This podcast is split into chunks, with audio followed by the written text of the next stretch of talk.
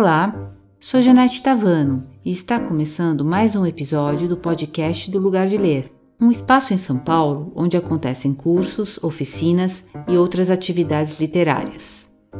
Aqui sempre trazemos convidados especiais. Hoje eu estou aqui com duas Danis. Dani Gutfrank, minha sócia, no Lugar de Ler, e a Dani Padilha, que é editora da Jujuba, uma editora de livros infantis e que agora lançou uma literatura especializada para os bebês, que tem até um nome, literatura de colo. A gente queria que você contasse um pouco mais para a gente, Dani, essa história de livro para bebê. Quando que você começou? Quando você entrou nisso? É... Existiam muitos livros para bebês aqui no Brasil? Era uma coisa que você via mais nas editoras de fora? Conta um pouco esse processo. Bom, eu comecei em 2015 com essa pesquisa. Eu já tinha Jujuba há 5 anos e trabalhava há uns 14, 15 anos na área editorial.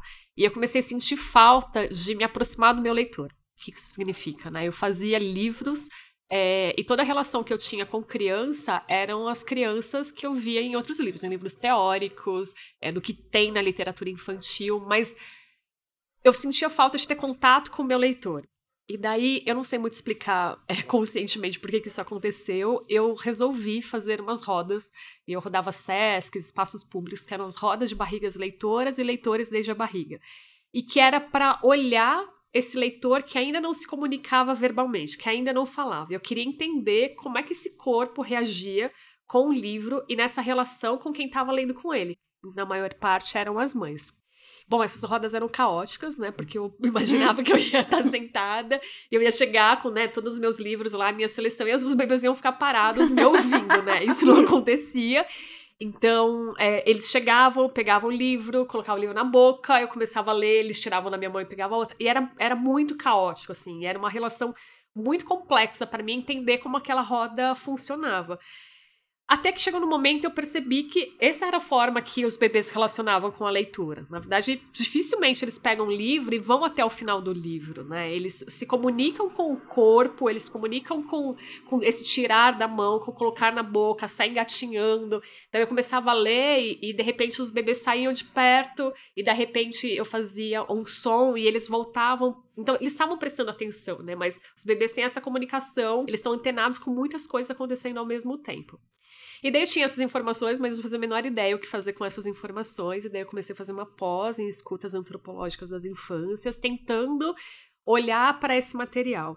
É, nesse período eu também percebi que os livros que eu encontrei dessa seleção que eu fazia para essas rodas eram livros que para mim tinham muitas questões assim a maior parte eram livros importados é, e os livros que eu gostava, pros que, que eu gostava, que eu sentia que funcionava melhor com os bebês, não eram livros pensados para os bebês. Eram livros que, dentro das categorias né, que as editoras costumam colocar, eram livros para as crianças um pouquinho maiores, entre 4 e 5 anos. Eram livros que tinham histórias, que tinham narrativas, né? É, os, na maior parte, os livros que são pensados ou que vêm de fora, as traduções, né? A maior parte, acho que não todos, mas a maior parte desses livros são aqueles livros conceitos, né? Que tem uma, uma imagem, uma palavra, é, ou está ensinando alguma coisa, ou são livros que a história é muito fraca enquanto narrativa, as ilustrações são bem, bem.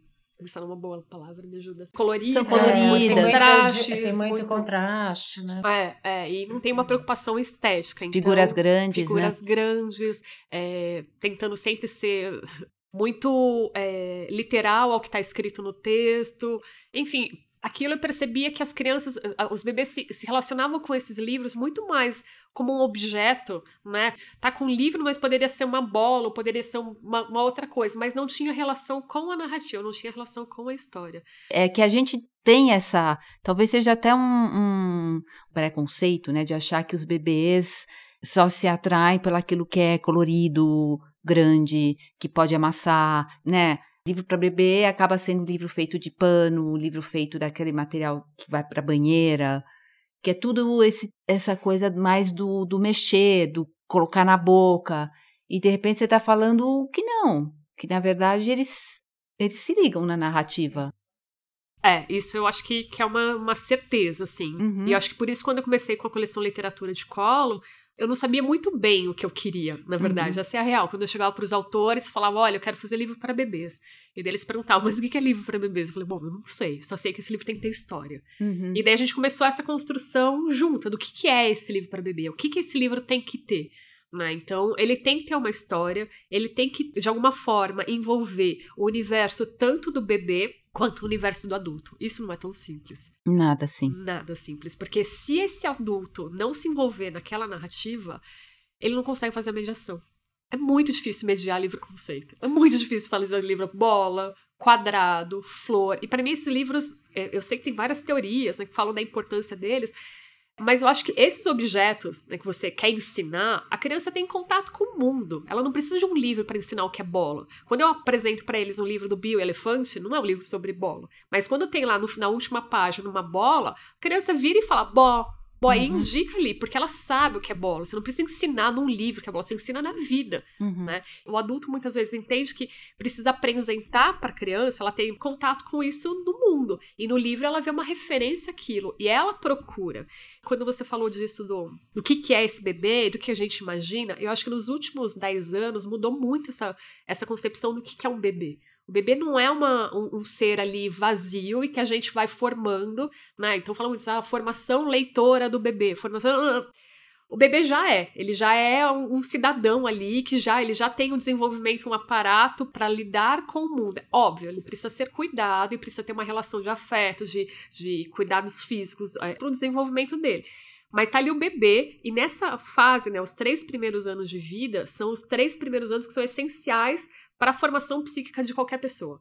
Então, a forma que você vai se relacionar com a sua vida quando adulto se estrutura em, na maior parte ali enquanto bebê. Então, é um momento muito, muito importante para o desenvolvimento de uma pessoa, de um ser humano. Por que então a gente vai esperar essa pessoa crescer para a gente dar, oferecer literatura para ela? Se a gente está falando, né, que todas essas relações de empatia, de cuidado com o outro, é, de sentimentos, tudo isso que a gente encontra na literatura, né? Se a gente está falando em literatura, independente se é literatura para bebês, literatura infantil, literatura adultos, isso são coisas, conteúdos do humano que a gente encontra na literatura. Por que, que a gente não dá isso para bebês? O que, que eu venho falando, isso eu acho que eu ia falar no começo, acabei me perdendo, assim, que eu acho que é deixar também muito claro que todos esses meus pensamentos são construções, assim. Uhum. É, não tenho certeza de nada do que eu tô falando aqui para vocês. Eu tô construindo tudo isso. Enquanto eu te escuto falar, eu fico me perguntando, porque assim, você tá fazendo livro para bebês, mas o seu público, na verdade, acaba sendo a mãe desse bebê, né? Porque é ela que vai comprar o livro, ela que vai fazer a mediação. Então, tudo isso que você está falando, é, as mães têm que entender esse, esse conceito, esse caminho, porque elas, né, depende delas também para levar aquele livro, para contar aquela história, para fazer aquela mediação. É, principalmente, eu acho que mais mãe e pai, porque né, é uma fase que, sei lá, os bebês vão estão indo para escola cedo hoje, mas eu acho que isso é uma coisa que muito envolve os pais, né?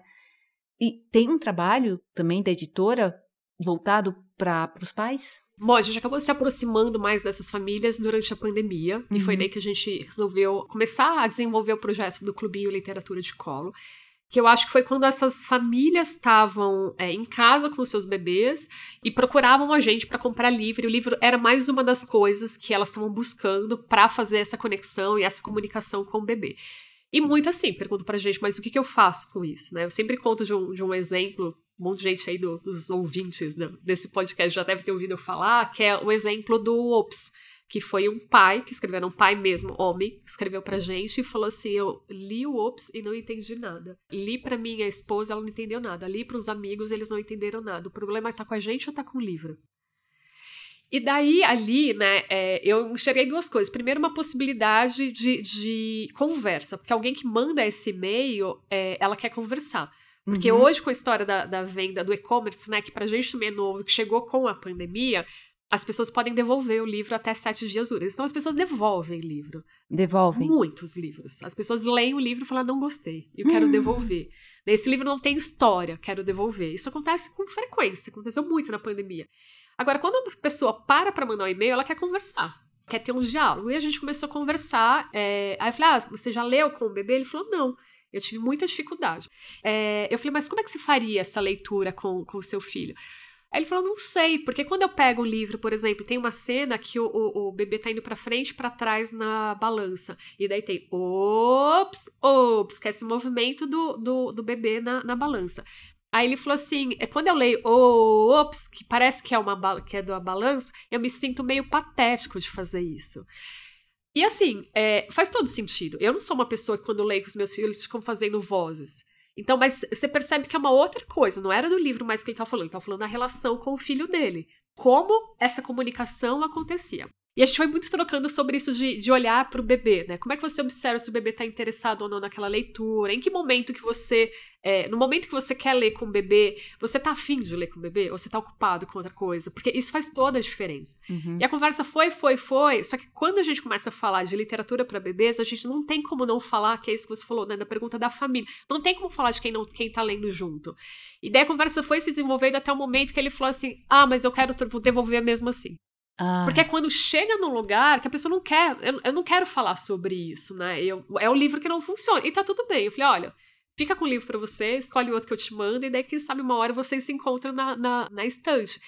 E porque é isso, não tem como ser diferente, né? Por isso que eu fico insistindo na história, né? De ler com o bebê, né? Uhum. E não é uhum. só uma questão de, ah, eu quero trocar o para para com. Não é. Com o bebê é muito específico. Quando você lê com o bebê, você tem que se colocar ali naquele lugar de construção junto com o bebê. E eu fico pensando que pra gente, né, se se já é difícil muitas vezes com literatura infantil, com livro ilustrado, essa questão da imagem e tal, da literatura para bebês é ainda mais difícil. Porque você é, se aproximar do olhar do bebê é uma coisa muito difícil, é muito complexa pra gente. Eu acho que tem também a ver com a expectativa do mediador, porque tem isso, muitas vezes os, pais ou professores ou quem quer que seja falam, mas eles não prestam atenção.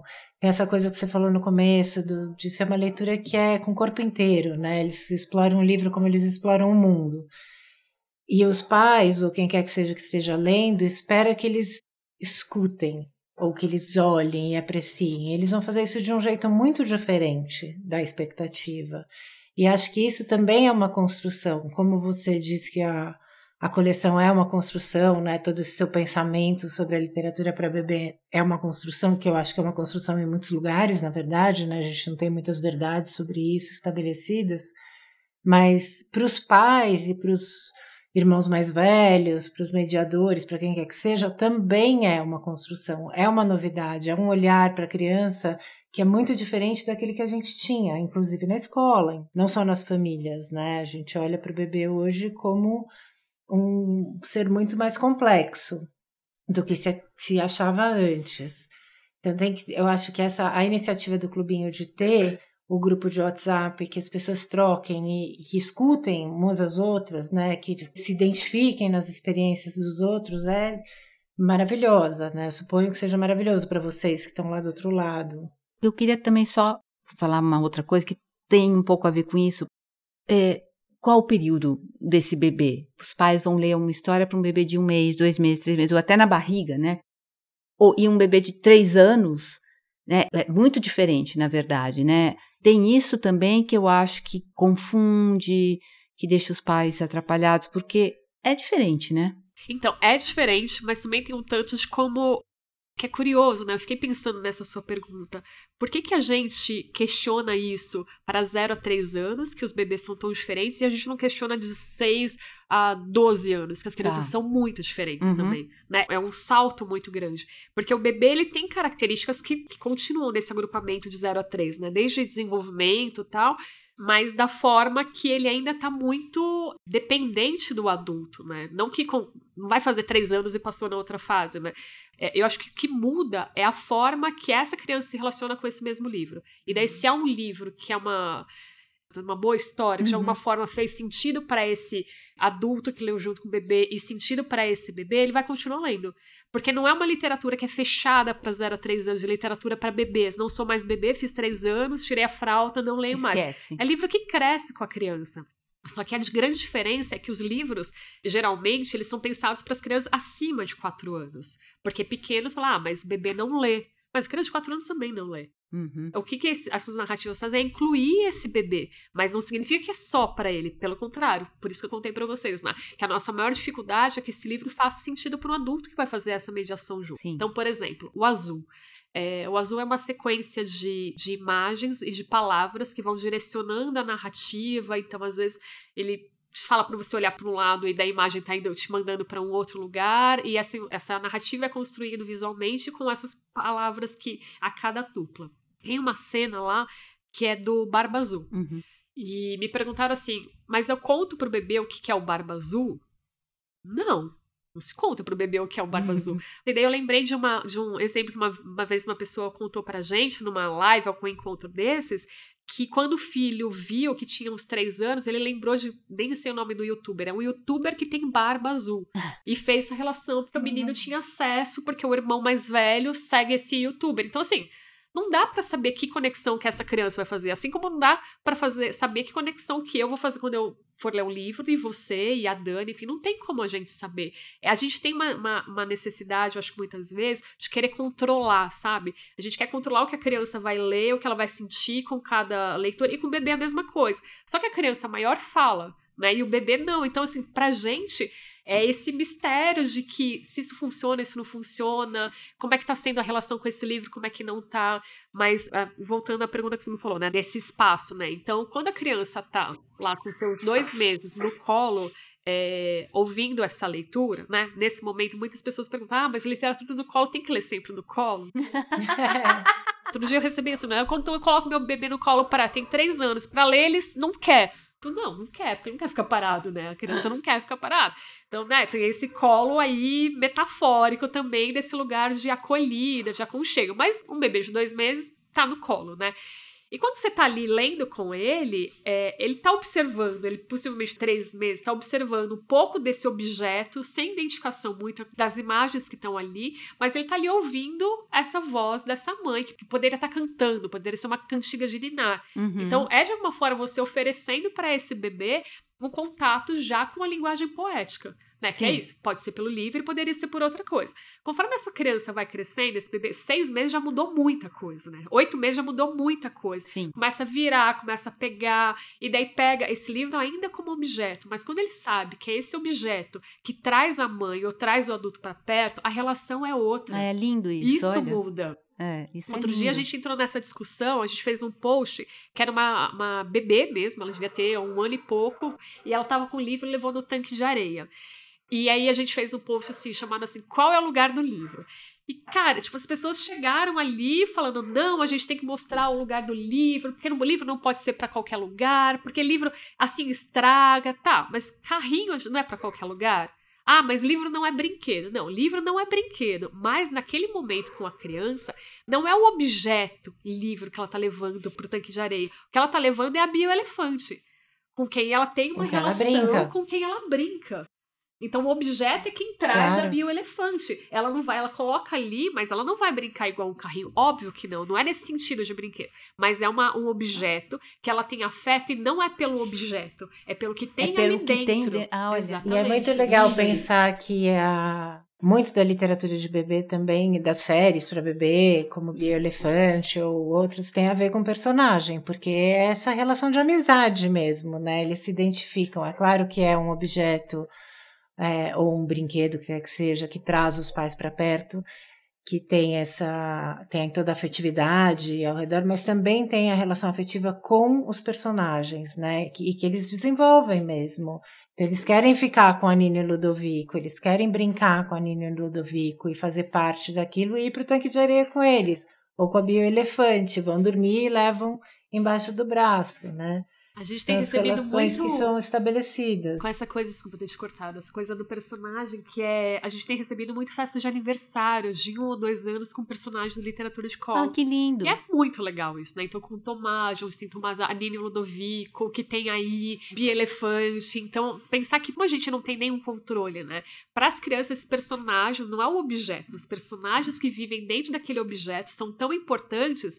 Olha como a gente. Uma coisa é grande, né? O resto da vida, quando eles olharem olharem a foto da, do primeiro ano, eles vão lembrar daquelas personagens, né? Isso é muito legal. A gente pode fazer uma comparação com o desenho que eles assistem na televisão e que também os personagens que eles assistem, eles Você também trazem pra, pra festas, se vestem de fantasias e, e é, é legal. Eu nunca tinha pensado que isso podia acontecer com um personagem do livro. Mas o mais bacana é pensar que é igual a gente, né? É igual o adulto se relacionando com os livros que lê. Você também passeia com seus personagens, né? Você vive aquele período e às vezes você continua com aqueles amigos por muito tempo. E os bebês estão aí lendo, e daí não. Como vai falar que não tem literatura para bebê, né? Outro dia alguém fez um que comentário disso, né? Que é que a. a... Falou assim, por que, que a criança. Alguém colocou no post, né? por que, que alguém, a criança não pode levar pro tanque de areia se eu levo meu livro pro banheiro? o que Pois pode, é. o que não pode, né? Claro. E, e você falou, né, que então o livro para bebê tem narrativa. Nesse seu caminho, nesse de estudo, de tentar, de lançar livros, existem temas para bebês para entrar nessas narrativas ou, ou não? Qualquer tema é possível. Pergunta difícil. Essa não tava no roteiro, eu não pensei sobre isso. Apareceu, Pergunta apareceu aqui. surpresa, né? É, não tem temas específicos. Por exemplo, né? O azul é uma cor, uma cor é o tema. Ah, Né? legal. Mas não é uma cor que você tá ensinando cores. Você tá, Uhum. Na verdade, todos os objetos da narrativa são azuis. Eu não tô ali falando, né? Ah, é um livro sobre cores. Não é uma Uhum. cor quem conduz a narrativa. Mas é um livro que você pode pensar que é sobre associação livre, mas também o modo como a criança se relaciona com o mundo, que vai de uma coisa. Eles é uma sacada genial, né? Sim, Porque sim. é Conta como um pouco, vão- Dani, porque às vezes quem tá ouvindo não conhece o Ah, livro. posso pegar e eu vou É, falando para Fala um porque é tão legal. livro. Agora, enquanto a Dani pega o livro, eu me lembrei que, que a gente conversa também um pouco sobre o que, que é, é, Quando chegam, né? Quando os autores, quando eu fiz essas provocações, se isso cabe ou não cabe, né? Dentro da- desse universo. Então, por exemplo, quando a gente fala da Bioelefante, o último que a gente lançou, que é o Boa Noite, é uma relação com a hora de dormir que é muito dessa fase Muito. muito dessa fase aí, Uhum. do, tipo, desde bebezico até essa coisa dos bebês maiores, né? Sim. Isso faz muito parte do, do universo do bebê e dessa relação com o se entregar, né, pro sono, né? Pra, pra mim, esse livro é muito especial, porque é, também diz que a gente busca, né, essa relação com o bebê, com o adulto e com o livro, de pensando que hum, a criança está num momento de fragilidade total ali, de se entregar pro sono, né, e tem que confiar que aquele adulto, quando ele dormir, quando ele acordar, vai estar ali de volta. Esse adulto tá num momento de muita fragilidade, porque é muito difícil colocar Tá a criança pra dormir, porque tá cansado. tá esgotado, e daí você tá lá. Então, assim, não é, não é sempre tão amoroso e tão calmo, né? Quem é pai e mãe sabe disso. Aham. E é um momento que eles têm que se encontrar ali e se encontrar por meio de uma personagem, das personagens que vão falar pro, pro. Isso aqui quem falou foi a Carol, não fui eu, não, a Carolina Moreira. Ela falou de, de os personagens estarem ali juntos com essa criança e falar: eu tô aqui com você também. Né? Se, se você tem essa relação de afeto comigo, eu também tô aqui com você e vamos dormir juntos, né? A Bio e o elefante vão dormir e a criança vai dormir juntos. Isso é muito bonito. É muito né? bonito. E tem na coleção inteira isso, né? Você fala, sei lá, dos números, das coisas. Mas você vai se envolvendo ali naquela relação dos dois, que você é o terceiro, né? O leitor é o terceiro.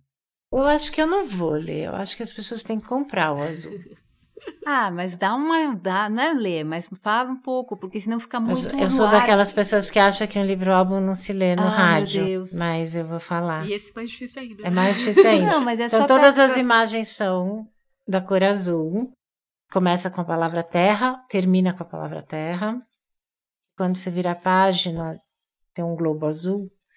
Você encontra a palavra olhos. Atrás do globo tem um gato que se aproxima da gente e tem um anel. Ele acha um anel. Quando ele acha um anel, eu viro a página e ele joga o anel pela janela. Eu vejo o céu. E aí acho que as pessoas têm que comprar, porque é tão maravilhoso. É, não, mas acho que já deu pra dar uma ideia do que é o livro. É muito legal mesmo.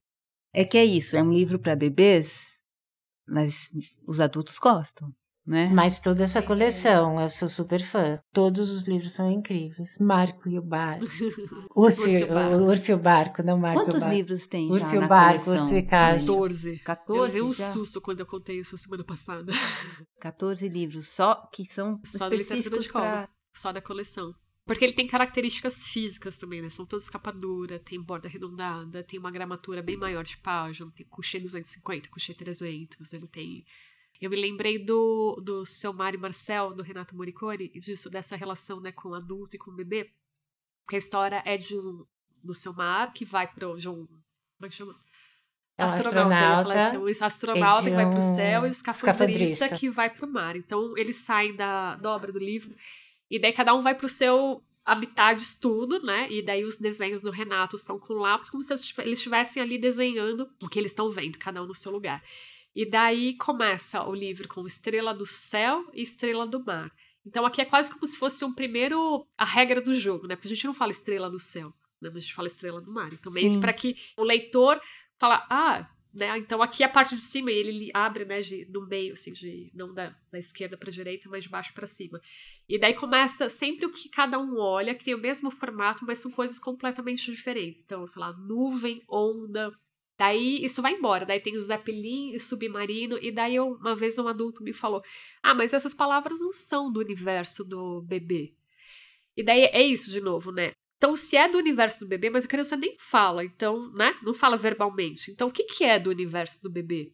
Por outro lado, as crianças, os bebês, um pouquinho maiores, eles são encantados com o céu, eles são encantados com as coisas do mar, com o peixinho, com a lua, com a estrela, com o espaço. Então, é, muitas vezes, eu acho que ainda se entende que livros para bebê você tem que restringir ao que é ali é, do universo dele, do universo que ele alcança fisicamente, né? Mas aí a gente restringe, como qualquer literatura.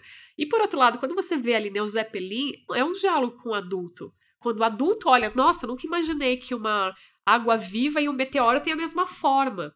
Né? Você tem um outro diálogo, então é isso, é de buscar essa narrativa que amplia e que a cada página tem um diálogo ali que acontece com, esses, com essas duas pessoas, né? Que é o bebê e o adulto. Por isso a grande dificuldade. Falar, ah, é literatura só para bebês? Não, é uma literatura que inclui o bebê, assim como ele inclui todas as outras idades. Que tem um elemento surpresa, né? O elemento da descoberta aí que pega todo mundo, não é só e o acho bebê. que retoma o conceito do livro conceito, né, dos imagiários, que são livros para apresentação de mundo. Então, qual é o problema que você está falando de um zeppelin ou de um submarino e o bebê ainda não viu um deles? Ele vai ver, né? O bebê não viu tudo. Não viu quase nada ainda, né? Se você pensar, viu ali naqueles no seu circuito ali que ainda é restrito, mas vai ver.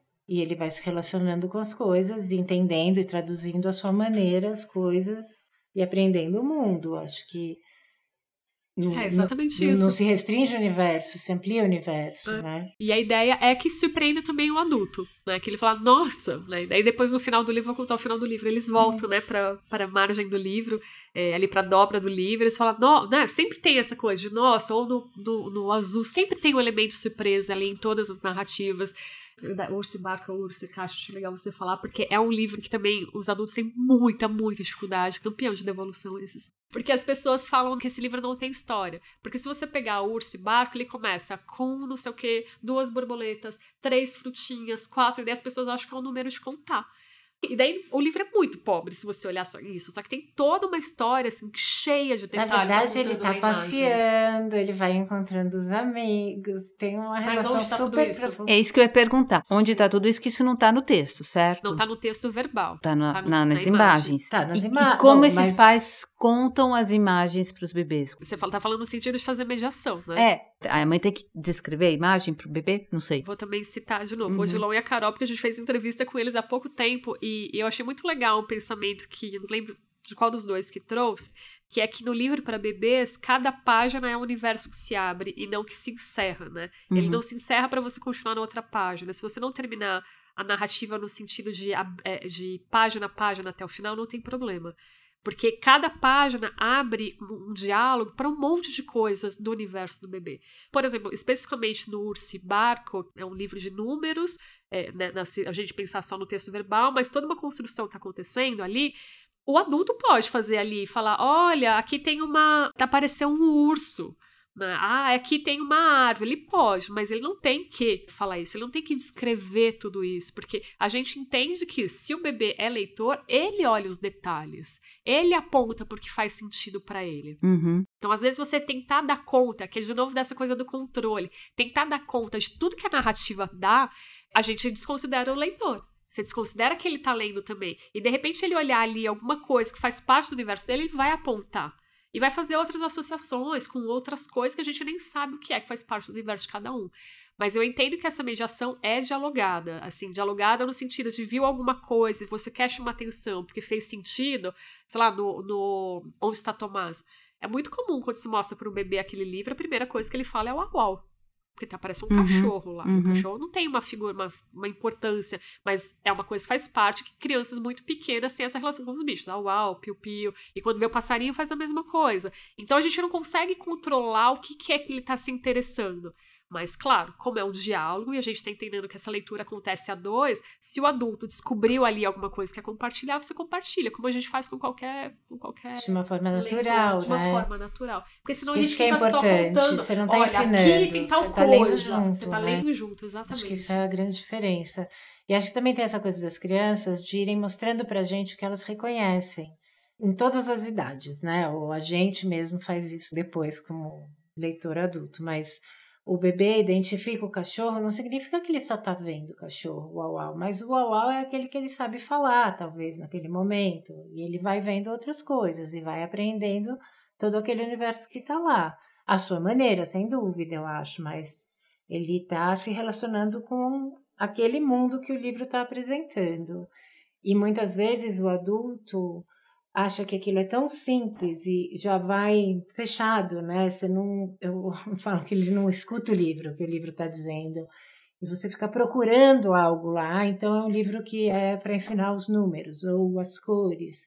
Mas porque sempre tem essa coisa que para o bebê a gente tem que ensinar sempre. Porque os livros para bebê outrora eram, e a gente ainda traz Sim, né, essas sim. questões da numeração, da, dos imaginários, aí, dos livros conceitos, das cores, tem muito, dos alimentos, mas como essas relações estão estabelecidas dentro da narrativa é que é a grande diferença. Por isso que hoje os livros são muito mais interessantes, porque eles têm as relações muito mais complexas, né?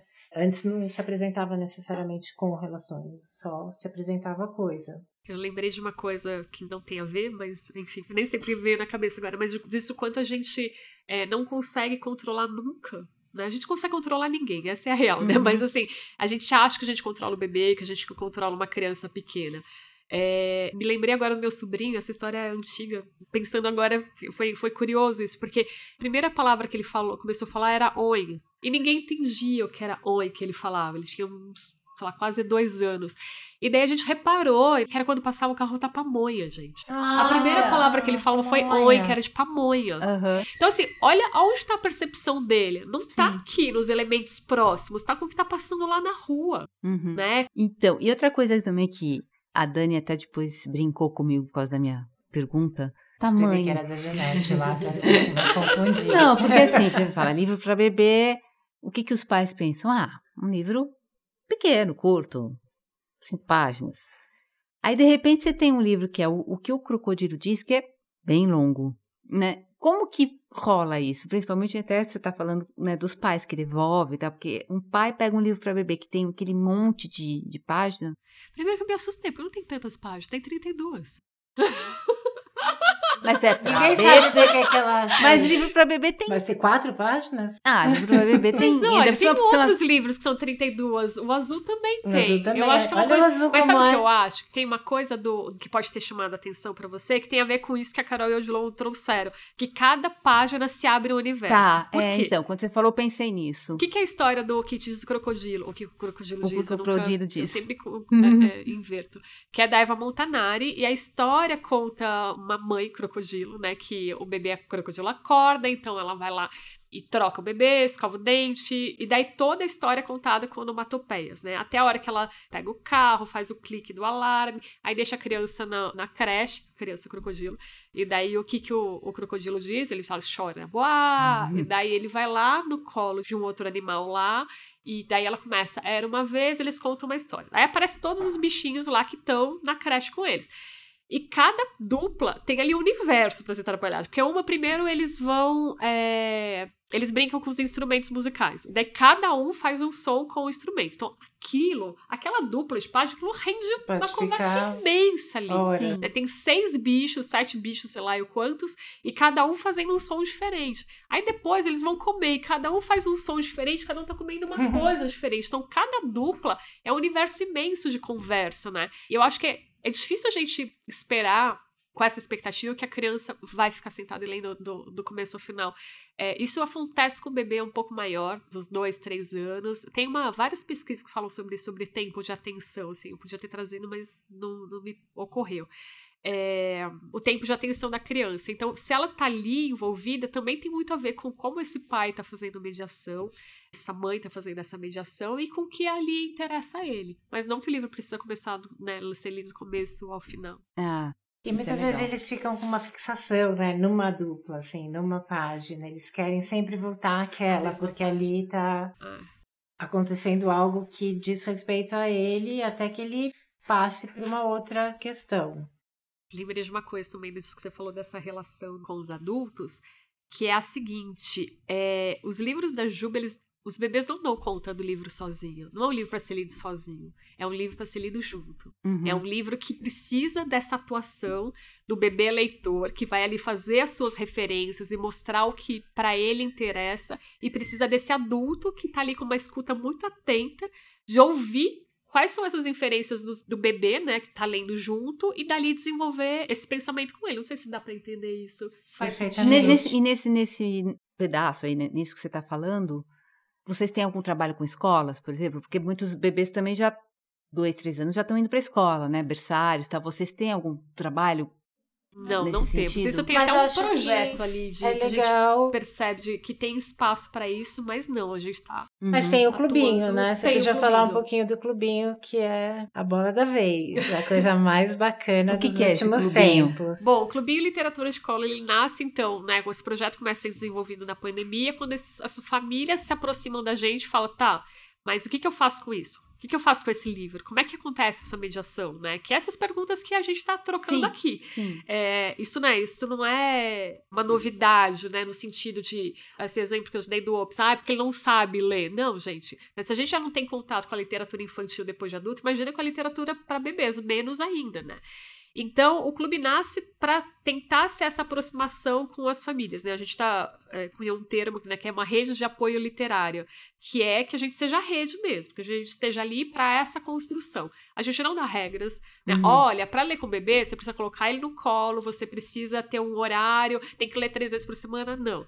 A gente tenta acolher a família que está ali com o bebê. Então, a primeira coisa ali é, é manda, no, vem um zine junto lá. Nesse zine eu lembro tem uma, no primeiro tinha assim: Você tá afim de fazer essa leitura?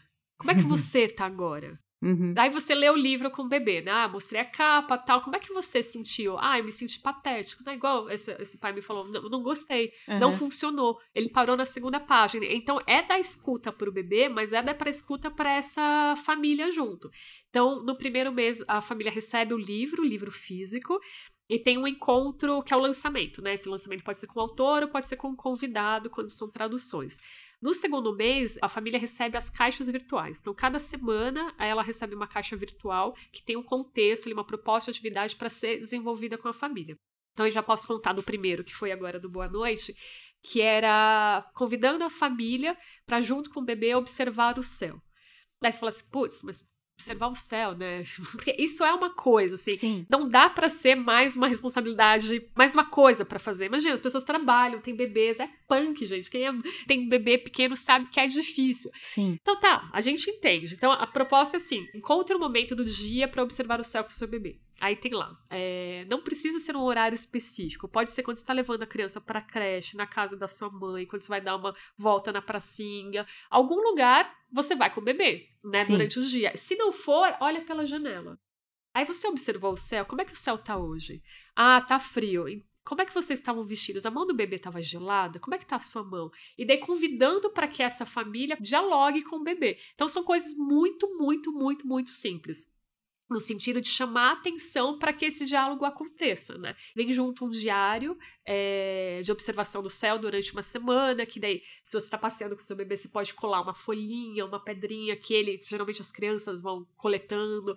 Então, sempre as perguntas que a gente chama de, de pistas são perguntas é, para provocar esse olhar para o adulto.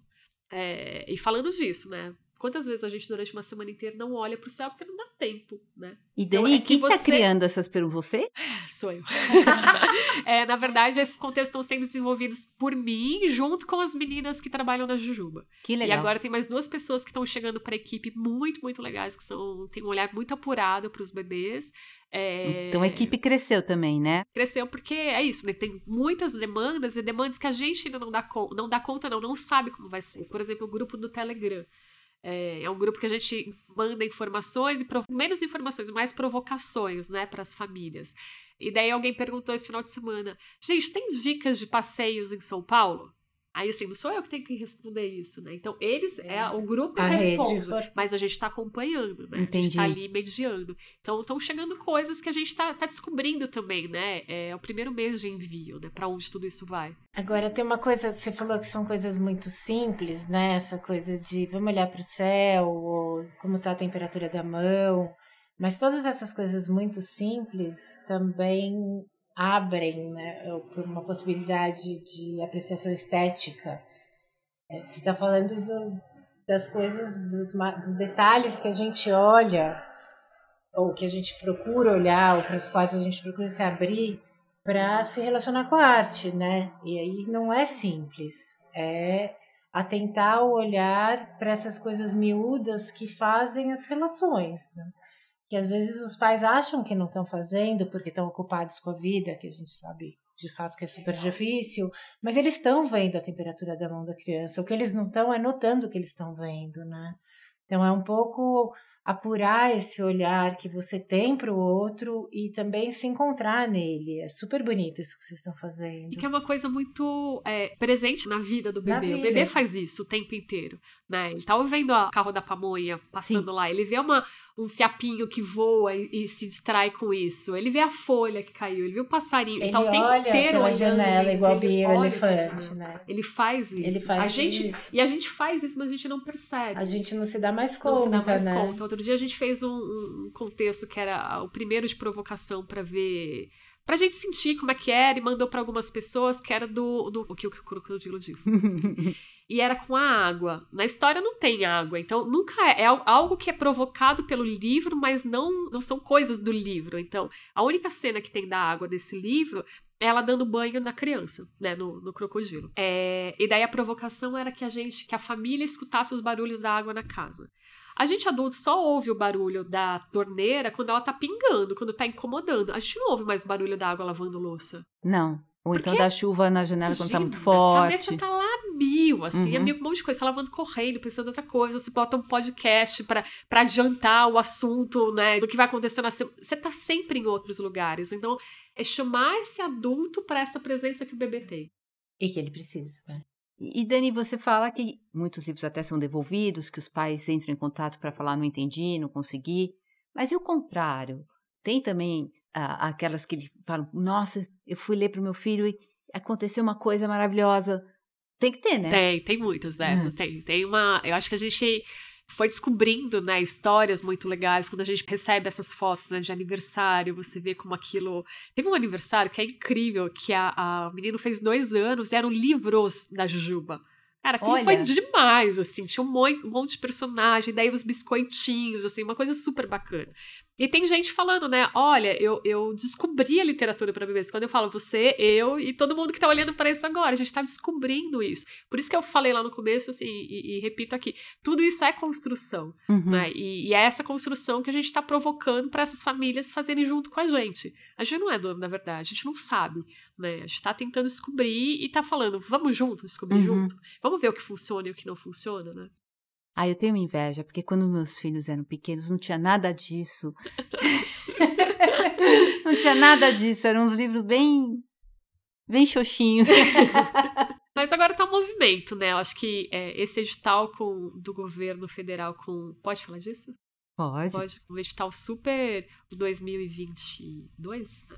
que é cheio de problemas, que era o de educação infantil, comprou livros para bebês de 0 a 3 anos e concepções super equivocadas sobre os bebês, sobre o que, que é essa literatura para bebês. Eles colocavam quantidade de palavras por página que tinha que ter, o quanto a ilustração tinha que ter, tá totalmente referenciado, enfim. É um o milhão de contrário do equívocos. que você está fazendo. Completamente né? o contrário do que a gente faz. Mas isso, por outro lado, provocou as editoras a publicar livros para bebês. Então a gente não, não dá para saber ainda o que, que é que vai chegar. Né? Uhum. O que, que é que a- essa produção vai chegar no mercado, né? Deve estar chegando aos poucos. A gente não sabe o que vai ser essa produção para bebês. Mas a gente sabe que essa produção tá. Mas vai aí é acontecer, uma isso vai produção muito padronizada, né? Não, é padronizado, mas é- esse é um grande problema assim, das coisas do edital, né? Porque o edital acaba ditando o mercado, né? Porque as, as editoras fazem, produzem para o governo e depois essa produção vai para o mercado. Então, eu já ouvi editoras falando. Ah, a gente está pesquisando, tal, vamos conversar. E já ouvi editora falando, ah, a gente está cortando palavras para atender o edital. Então, assim, como se né, literatura fosse uma questão de cortar palavras. É, mas há Então- editoras e editoras, né? E acho que essa é uma discussão que não é só aqui que tá tão quente, né? Tá todo mundo pensando na literatura para bebê e entendendo de uma outra forma tudo isso. Por isso o edital, sem dúvida, Por isso, né? edital, com certeza. Mas- Edital da prefeitura. Eu né? acho que tem uma coisa que a gente não falou falando nisso, que é bem importante, que é a questão da voz. Uhum. Uma homenagem à nossa querida Beatriz Sanroy. Você não quer falar um pouco sobre isso? É, puxa, que daí eu converso, eu falo. Eu vou falar o que ela fala, aí você você vai, tá? E volto ao princípio. Minha voz é o caminho que conta o mundo a meus filhos. Quando e como eles dão início a, a essa decifração? Fala um Bom. pouquinho disso. Falo. É, Agora, quem foi que, que falou isso? Não sei se foi a Beatriz ou se foi o, o Evelio Cabreiro Parra que diz que a, a mãe é o primeiro livro a ser lido pelo bebê. Acho que é o velho que fala É. isso, mas eu não sei também. Não tenho certeza, mas diz isso, né? Que é a voz. É a Uhum. voz, né? Se é o bebê é um músico em estado puro, isso é ele quem fala. É a voz quem conduz é, toda essa. Conduz a introdução no mundo do poético, né? Da linguagem subjetiva, então, que vem das canções de Minari e vem pela literatura. E vem pela literatura e vem pelas narrativas, né? Por isso a importância dessa cadência da voz, dessa relação. Já eu, eu fico pensando que, de alguma forma, Bom, isso é um pensamento ao vivo, tá? Então depois a gente vê se edita ou não isso. É, quando a gente se relaciona com o bebê, a gente já muda o nosso tom de voz, né? E mesmo quando você vai dar uma. Quando é instrucional, né? Que você fala assim, ah, vamos, é, sei lá, trocar de fralda. Você não fala, né? Viene, vamos trocar de fralda? A gente fala, é, meu amor, vamos trocar de fralda? Né? Você convida e você já baixa o tom de voz, quase como se o bebê já vivesse nesse mundo poético e que a gente tenta se aproximar de alguma forma, tenta se relacionar de outro jeito. Fala, Dani. É que eu acho que ele te coloca nesse lugar, né? Ele coloca o adulto nesse lugar, que é mais poético, que é mais doce, talvez. Não sei se mais poético. Que é do detalhe, que é do pequeno. É, do pequeno. Da presença. de estar lá, de estar da relação mesmo, né? E a voz tem super a ver com levar o, o livro, a mãe, né, para o tanque de areia. Sim. É, você, é, é, é a relação, é onde se estabelece, é o que dá segurança para aquela criança também, para que ela continue desbravando o mundo. É você estar do lado, é você dar a mão e junto, né? É voz e corpo, na verdade, né? É A presença voz total, é, né? é, é a presença, é é, a a- materi- é materialização da voz, não sei se pode ser, mas é um, E que É o vem estar ali, já na né? barriga, né? Tanto todo mundo Por fala, isso né? que lê pra, quando está Uhum. na barriga, ou que conversa com a barriga. E o que faz sentido, né? Isso de. É, sempre curioso, as pessoas perguntam pra mim, né? Porque eu acho que tem essa, também essa expectativa de se entender se funcionava pra mim. Você lia pra barriga? Não, eu não lia pra barriga. Eu Eu lia? um super desconforto com isso. Eu achava Igual o pai muito do Ops, olha como você melhorou. É, viu?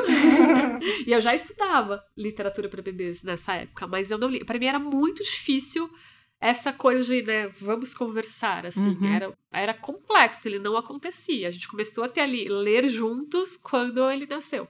Antes disso não acontecia. E eu acho que é entender o que acontece para cada família, o que funciona para você. Claro. Talvez funcione cantar e não funciona ler, né? Se o bebê nasceu, eu fiz curso de chantala, não funcionava para mim dentro da minha rotina, mas funcionava ler. E tem aqueles pais que, vão narrando tudo que fazem, né? É. Que não, não Os que leem, inventam não histórias. Cantam, mas vão. histórias. Não, mas vão. Ah, agora a gente vai fazer isso, depois a gente vai fazer aquilo. Fica só falando e tá ali se fazendo presente também de um outro jeito. Uhum. Se tem uma coisa que eu acho muito importante né, nesse projeto do Clubinho é dar voz para os dois lados, né? Porque não Uhum. adianta a gente dar voz pro bebê. O bebê não tá sozinho ali, né? Se não dá voz para quem tá junto, a coisa não acontece. O Sim. livro nem chega no bebê, né? Sim, exatamente, É isso, exatamente. Ah, legal. Então, Dani, querida, obrigada pela conversa, foi muito legal. Obrigada pelo espaço para ouvir essas construções, esses pensamentos, essas trocas. Obrigada mesmo.